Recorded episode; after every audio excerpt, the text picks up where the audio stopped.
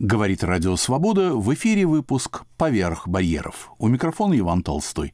Во второй половине часа передача «Что такое испанский закон о демократической памяти?». Начнем с другой темы.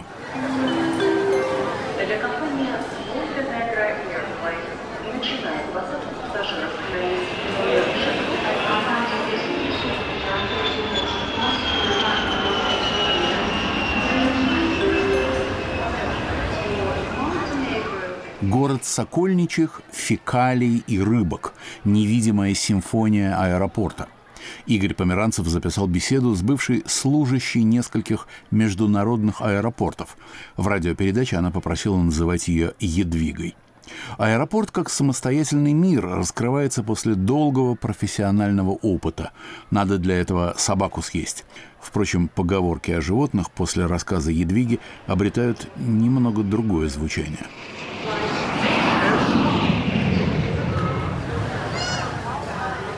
Ядвига, вы около 20 лет работали менеджером, по меньшей мере, в двух международных аэропортах в Центральной Европе. Что же это за образ для вас? Что это за организм? Вот я сейчас вспоминаю стихи поэта Вознесенского «Аэропорт, реторта, неона». Честно говоря, мертвый образ. Акустическое звукоподражание, но там нет ничего человеческого. У польской писательницы Ольги Токарчук есть такой образ в аэропорту, мы все глазеем друг на друга, как будто мы в банке с формалином. Вот это уже человечный, по-моему, образ. Для вас, вот что же это за физиология, что это за организм? Когда люди говорят про аэропорт, очень часто все думают только про тех людей, которые летают – которые туда прилетают и опять улетают, про пилотов и про стюардесс. Но эти люди – это еще совершенно другая каста. Если мы говорим про аэропорт, то это организм тех, кто живет на Земле, но абсолютно болен этой возможностью странствий, кто видит тех людей, которые прилетают и улетают, кто живет тем, чтобы все было безопасно для этих людей. С точки зрения разности профессий это можно вообще-то приравнять только к городу. Если вы работаете в какой-то частной компании, там может быть 2, 3, 5 профессий. В аэропорту это город. Это люди от профессий, где абсолютно люди с основным образованием, которые делают ручную работу. И на другой стороне шкалы это люди, которые очень образованные химики, очень образованные информационные технологи, очень образованные финансисты. И все это вместе живет безопасностью людей, которые туда прилетают и которые оттуда улетают. Я вас слушаю, у меня такое чувство возникло, что аэропорт – это какой-то гигантский механизм вроде часов, такие огромные часы. Причем часы в прямом смысле играют очень большую роль в аэропорту. Опять же, если сравнить аэропорт с какой-нибудь частной компанией, где, может быть, могут совершаться какие-то ошибки, может быть, что-то недовыполнится, и потом скажется, хорошо, ну, мы не выплатим премиальные.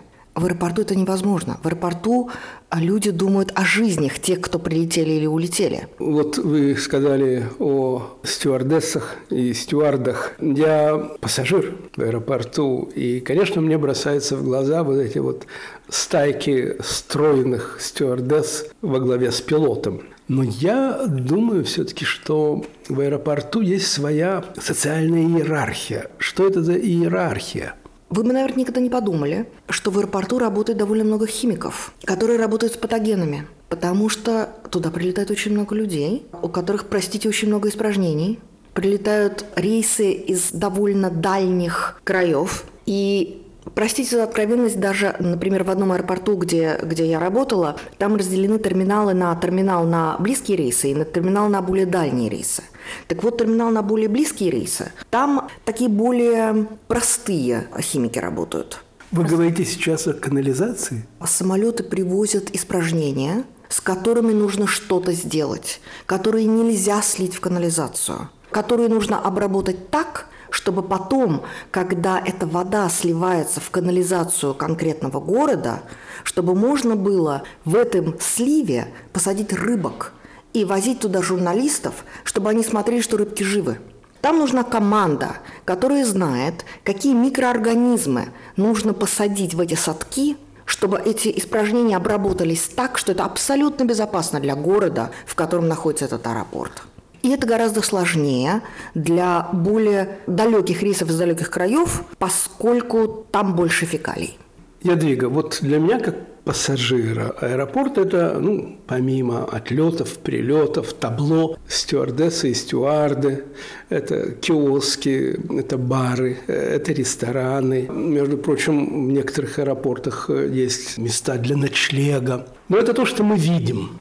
А вот есть невидимый мир аэропорта. Я думаю, что в каждом аэропорту, во всяком случае в тех, в которых я работала, всегда есть э, система подземных ходов. Там всегда есть несколько этажей под землей, которых пассажиры не видят.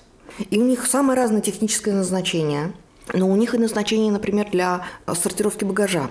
Когда вы сдаете багаж, вы знаете, вы его там ставите, приятная девушка, она его взвешивает, на него наклеивает наклейку, и багаж уезжает. И вы не знаете, что с ним происходит.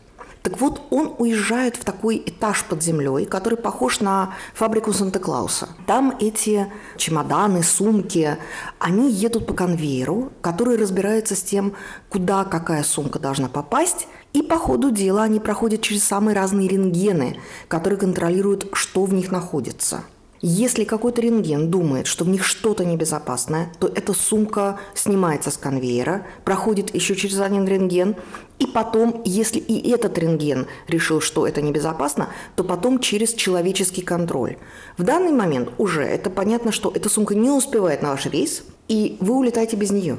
Так что если вы прилетаете куда-то, и вам вдруг говорят, а вот вашей сумки нет, или вы ее ждете и ждете, а ее нет и нет, значит, в этой сумке было что-то, что обеспокоило рентген. Это может быть, например, если у вас там случайно лежал пирог, а рядом с этим пирогом лежала подзарядка для телефона. Вы знаете, как это выглядит? Это выглядит как органическая бомба, к которой подводятся провода – Дядвига, я был свидетелем, что дети завороженно смотрят на этот конвейер. Как дети ведут себя вот в таких ситуациях? Потому что у них же естественные реакции. Они хотят приключений, путешествий. Один раз в моей жизни у меня было такое, что один мальчик после того, как уже взвесили чемодан – после того, как уже чемодан должен был уехать, то этот мальчик подскочил за этим чемоданом. Это была семья, у которой было много детей. Так что, видимо, родители просто не уследили. А эти женщины, которые уже нажали кнопку, и чемодан уезжал, не увидели там маленького мальчика. Маленький мальчик уехал с этим чемоданом на эту подземную фабрику Санта-Клауса. Представьте себе, когда там ездят эти чемоданы, там лазер считывает коды – и по этим кодам он рассортировывает эти чемоданы на рейсы, на которые их надо доставить. И если там какой-нибудь чемодан, у которого, например, смялся этот код, или код был плохо наклеен, то этот чемодан ездит, ездит, ездит, лазер говорит, я не считываю, я не считываю, и потом там есть одно единственное место, где сидит живой человек, куда съезжают чемоданы, которых лазер не мог считать. Так вот этот мальчик, на котором не было кода, он съехал к этому человеку, который там сидел и долго уже не видел никого живого. Он там сидел и читал свой журнал, никого долго не видел, и вдруг к нему там приехал этот парнишка. Парнишке было лет восемь. Парнишка был абсолютно в истерике. С ним ничего не могло произойти, это все очень безопасно, но он, конечно, этого не мог знать. Так что он в полной истерике съехал к этому дяде, который поднял глаза от своего журнала и вдруг увидел, что это не приехал не чемодан со смятым кодом, а это приехал парнишка. Про детей понятно. А про животных? Я имею в виду животных домашних, которых привозят. И я имею в виду вот редкие случаи, когда в международный аэропорт привозят животных для городского или столичного зоопарка. Вы знаете, это вообще-то не так редко. То есть домашних животных возят очень часто, но это не так сложно. Они просто в каких-то своих э, переправках, клетках. Гораздо сложнее, когда это опасное животное или когда это переправа как бы частей животных. Например, икры или, например, экстрактов репродукционных желез некоторых морских животных, которые должны сохраняться при определенной температуре. Так что, например, когда это вот такие вот части как бы животных, которые должны сохраниться, то в аэропорту, как только они прибывают, есть камеры, которые поставлены на минус 5, минус 10, минус 20 и минус 40. И эти вот переправы туда поставляются, проходят таможенный досмотр, и потом за ними приезжает грузовик, который их увозят опять же с этой морозильной камерой. Но это как бы вот части животных. Этого очень много. Это очень много для ресторанов и очень много для фармацевтических потребностей. Но потом бывают редкие животные. Там, к сожалению, вы знаете, бывает, что кто-то заказал эту переправу, не согласовал с аэропортом, прибывает это животное, в аэропорту стоят люди и говорят, а мы не знаем, что с ним, а, а что, а куда и как, и никто не знает, и что-то нужно с этим животным делать. Так вот там работают совершенно потрясающие люди, которые обожают этих животных, которые никогда не бросят, которые готовы там взять в этот свой питомник, и о них заботятся, пока кто-то не устроит растаможку, кто-то все эти бумажки не согласует, и кто-то не придет за ними. Потому что это потрясающие абсолютно люди, которые потом готовы распаковать какой-то кратер, в котором вдруг они его открывают, а оттуда вылезает крокодил. Крокодил приехал зайцем. Крокодил приехал зайцем. Там было написано какое-то другое совершенно безопасное животное. То есть у нас был случай, что действительно этот крокодил даже укусил за руку нашего сотрудника. Это была вкусная рука. Надеюсь. Но они справились. Они его посадили в террарии, они там устроили и температуру, и свет, и все. Они заботились об этом крокодиле, пока наконец-то кто-то вот все эти бумажки не сделал и не забрал этого крокодила. У нас была зеленая гадюка, которая тоже вот так вот приехала контрабандой. Ее никто не заметил, потому что ее не должно было быть. И она выползла из этой коробки и уползла куда-то вот в рамках этого вот питомника – этого никто не знал. И только через несколько дней тот, кто наконец-то оформил все бумаги, сказал, а у меня там моя очень ценная зеленая гадюка. А мы сказали, а мы не знаем, где она. И мы начали искать эту гадюку. Так эта бедная гадюка, совершенно обезвоженная, лежала, она выглядела как палка. Она лежала в углу одной из комнат. Так что эту гадюку потом пересадили в питомник, ее откармливали, отпаивали и отпоили. Чем отпаивали? Э, водой и молоком. Гадюки любят смесь воды и молока. Да, да, да. Там были люди, которые, которым было ужасно ее жалко, и они из пипетки откармливали. Аэропорт помимо прочего, это еще и военный объект. То есть это может быть э, объект терроризма. 20 лет назад, 30 лет назад э, мы знаем случаи взрывов случаи, когда террористы проникали в самолеты, взрывали эти самолеты. Как охраняют современные аэропорты? И кто их охраняет? Люди? Или, может быть, им помогают собаки? Их охраняют люди, их охраняют собаки. Но прежде чем я вам расскажу об этом, то я вам скажу, что когда я говорила в одном из аэропортов с начальником охраны, то он мне говорил, точнее, с начальником безопасности – то он мне говорил, вы знаете, это очень все хорошо, мы можем охранять периметр, но вообще-то, если кто-то организует такую акцию, что кто-то загрузит грузовик взрывчаткой и прорвется здесь по дороге, куда приезжают люди, которые приезжают вообще-то высаживать своих близких, и там это взорвет, то мы ничего не сможем сделать. И вот это сценарий, который непредсказуем, и это очень многих аэропортов, и они очень об этом не хотят говорить. Потому что они рассчитывают на то, что купить столько взрывчатки – это уже кто-то поймет, это кто-то найдет, это не так просто. Но факт остается фактом, что во многих европейских аэропортах, если кто-то загрузит грузовик взрывчаткой и быстро прорвется к терминалу и взорвет этот грузовик перед терминалом, то погибнет масса людей.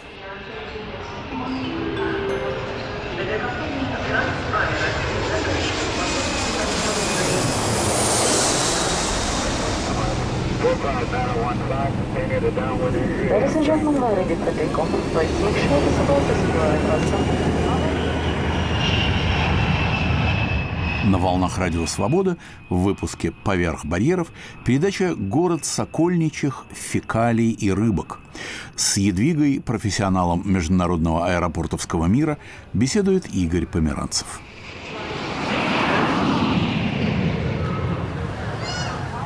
Какая часть штата занята безопасностью? Если взять количество людей, вы знаете, половина. Вот половина людей – это специалисты разных профессий, и половина людей – это люди, которые в разной степени занимаются безопасностью. Либо это те, которые просто у рентгенов проверяют вас и ваш багаж, либо это люди, которые действительно стерегут периметр с собаками, или это люди, которые ходят по терминалу с собаками, которые ищут взрывчатку и наркотики. А что это за собаки? Они особо одаренные, тренированные, особо умные – вы знаете, там два сорта собак. Одни собаки – это те, которые стерегут периметр. Это, представьте себе, периметр стерегут люди, у которых оружие и которые ходят с очень опасной овчаркой, которая готова покусать просто так, что мало не покажется. И когда я проходила мимо псарни, где были эти овчарки, я всегда скорее пробегала мимо нее. Это очень опасные животные, которые натренированы на то, что если будет кто-то нарушать периметр, то они этого человека обезвредят, даже если у него будет оружие. Это один сорт. А потом есть совершенно другие собачки, которые натренированы на то, что они ищут наркотики или ищут взрывчатку в рамках терминала. Это собаки, которые никогда никого не покусают. Они очень добрые. Они только натренированы на то, что они ищут опасность. И они только сообщают о том, что они нашли – вы знаете, я была потрясена, насколько у них развито обоняние, что даже если у вас наркотики в нескольких пакетах, запаянных герметически в вашей сумке, они все равно чувствуют. Я этого не понимаю, но это так. Кто их дрессирует? Кто дрессировщики?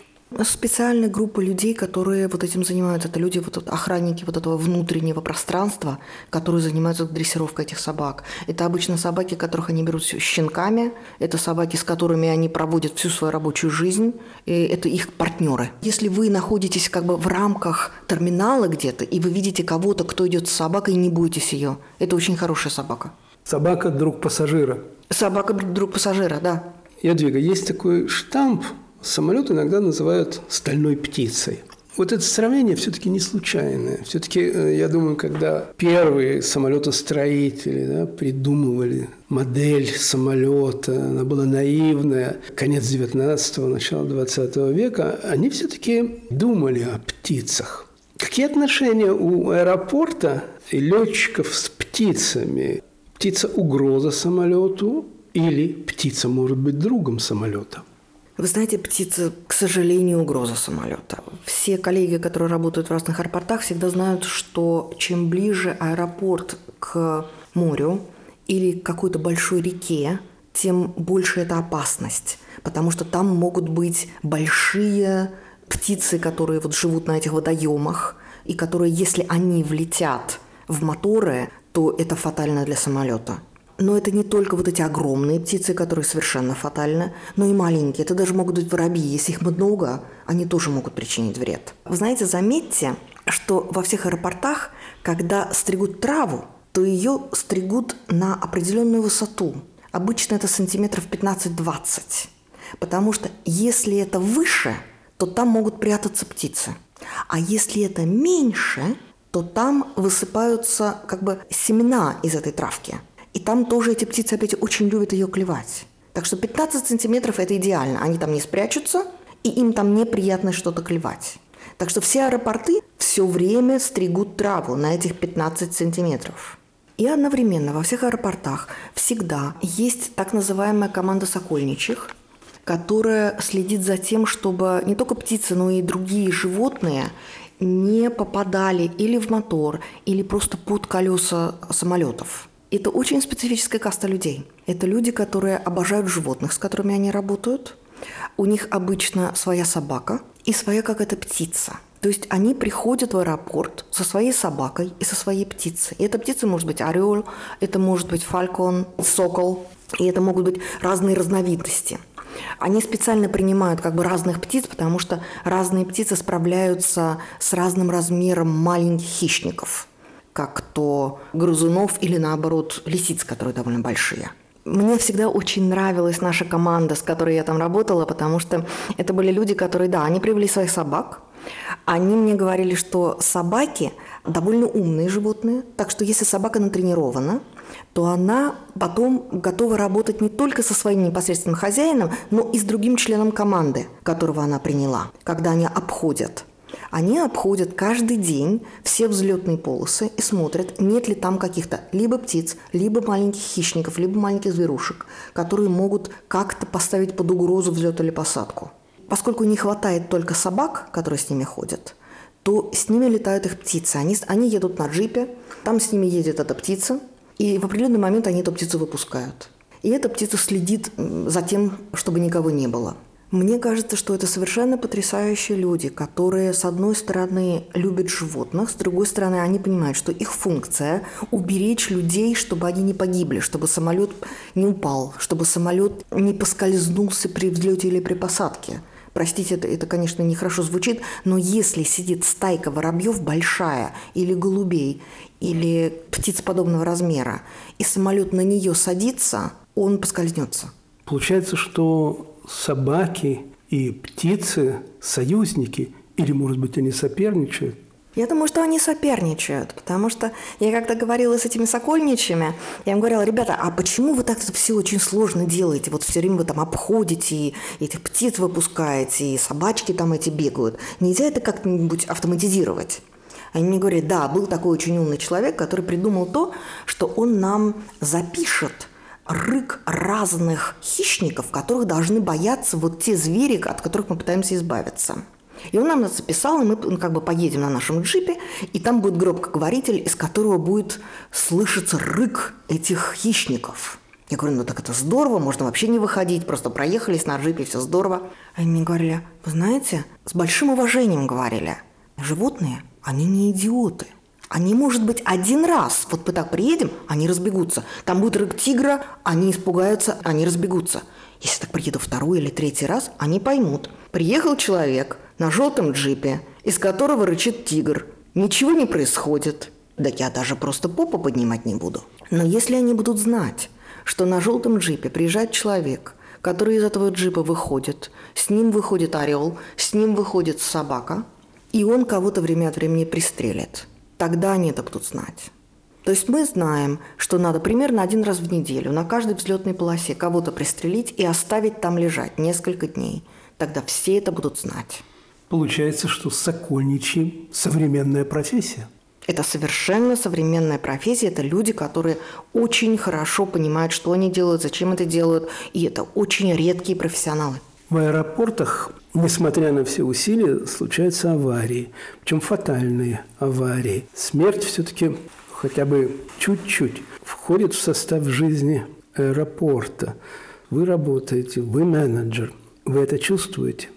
Вы знаете, я это чувствовала в том, что мне казалось, что это была единственная корпорация, в которой, когда я работала, где были люди, которые были готовы идти на такие риски, на которые, если вы работаете в банке или если вы работаете в страховой компании, никому бы это не просто не пришло в голову. Представьте себе, например, я сидела в офисе на 12 этаже, у нас была стеклянная стена, и через эту стеклянную стену я смотрела на взлетную полосу. И там что-то нужно было переделать. Там стоял огромный кран. И вот на этом кране вдруг я увидела, что на нем ходит человек, который не прикреплен ничем. И этот человек там ходит и что-то делает с крылом самолета. На нем не, нет никакой крепки, ничего. Этот человек ходит на высоте 12 этажей. Я признаюсь, что я лично ответственна за то, что этот человек там больше не работает, потому что я считаю, что это абсолютно неправильно. Мы уволили этого человека в течение часа после того, как я его там увидела. Но мне кажется, что аэропорт вот этой своей атмосферой странствий, риска, неповседневности привлекает людей, которые готовы вот так себя вести. Вы знаете, одновременно в аэропорту работают люди, которые очень современные и одновременно очень консервативные – представьте себе, в современном самолете, если вы пилот, которому нужно его посадить, и соверш... видимости вообще никакой нет, у вас есть автопилот, который сотрудничает с датчиками в аэропорту, и который вам посадит самолет, даже если вы не видите вообще ничего. Но во всех аэропортах мира все равно сохраняется радиоаналоговая система, которую начали делать, по-моему, это были 40-е годы 20 века которая издает сигналы очень простые, которые только вам дают возможность понять, на какой вы высоте и на какой вы широте.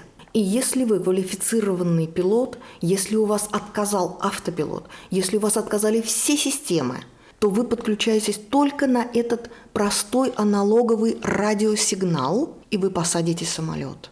И несмотря на то, что вообще-то все уже считают, что это никому не нужно, я не знаю ни одного аэропорта в мире, который бы это отключил. Там стоят эти датчики, аналоговые 40-х годов, на случай, что откажет абсолютно все.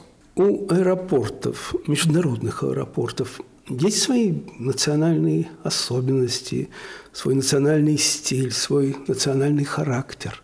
Я уверена, что да. Там, где я работала, там это, э, безусловно, было. Мне кажется, что наиболее это проявляется еще в одной такой касте людей. Это те люди, которые заведуют тем, на какое стояночное место какой самолет встанет.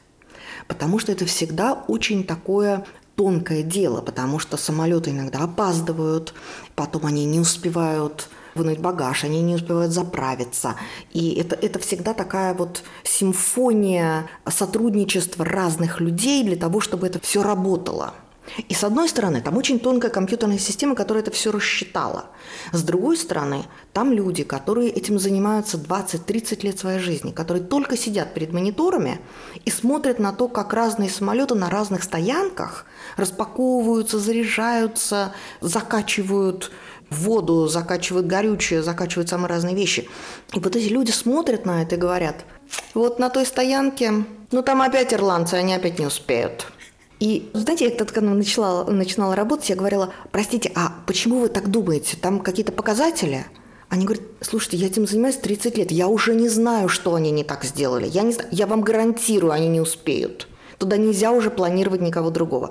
К тому же, вы знаете, это всегда так. Вот когда мы планируем, что самолет приземляется, и его нужно отправить на определенную стоянку – это одно дело, что они летят в небе, и они все понимают. Но они же здесь путаются. Это как машина на стоянке.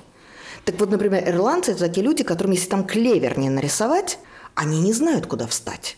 Почему-то вот там, где была я, бедные ирландцы, я при этом думаю, что дело, наверное, было не в ирландцах, но вот почему-то у них была такая репутация. Ну, это предрассудки национальные. Абсолютные национальные предрассудки. Но их там, к сожалению, довольно много. Потому что, конечно, каждая нация имеет свои предпочтения – предпочтение того, куда встать, как долго делать что, какой сервис им нужен.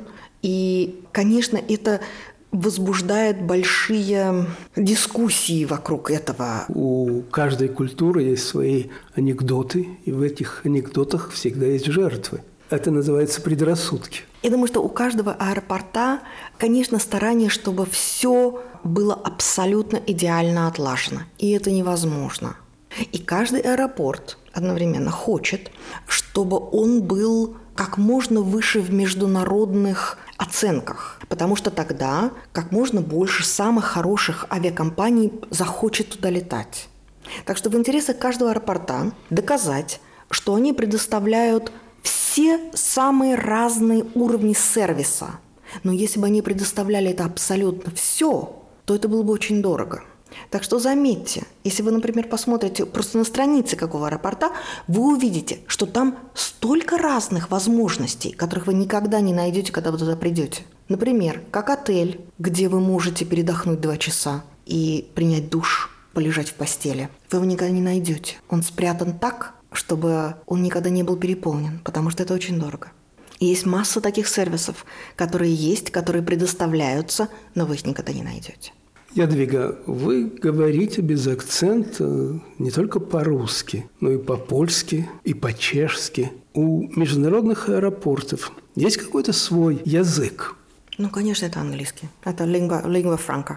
Так что чем больше языков человек знает, конечно, тем это приятнее. И в аэропортах обычно работает очень много людей, которые говорят на самых разных языках, и которые потом постепенно друг другу помогают в общении с разными авиакомпаниями в аэропорту довольно нормально говорить на четырех-пяти языках. Вы почти 20 лет проработали, я бы сказал, на пороге неба. Но вы оставили эту работу, но вы покинули аэропорт, вернулись на землю, стали арт-менеджером. Почему?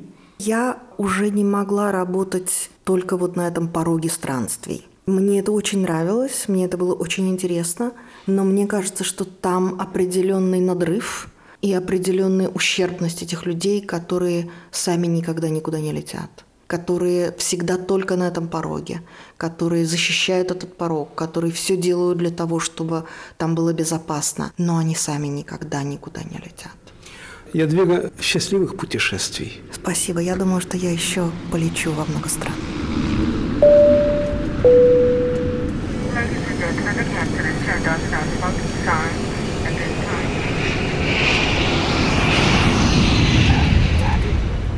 Город Сокольничих фекалий и рыбок. Собеседницей Игоря Померанцева была профессионал международного аэропортовского мира Едвига.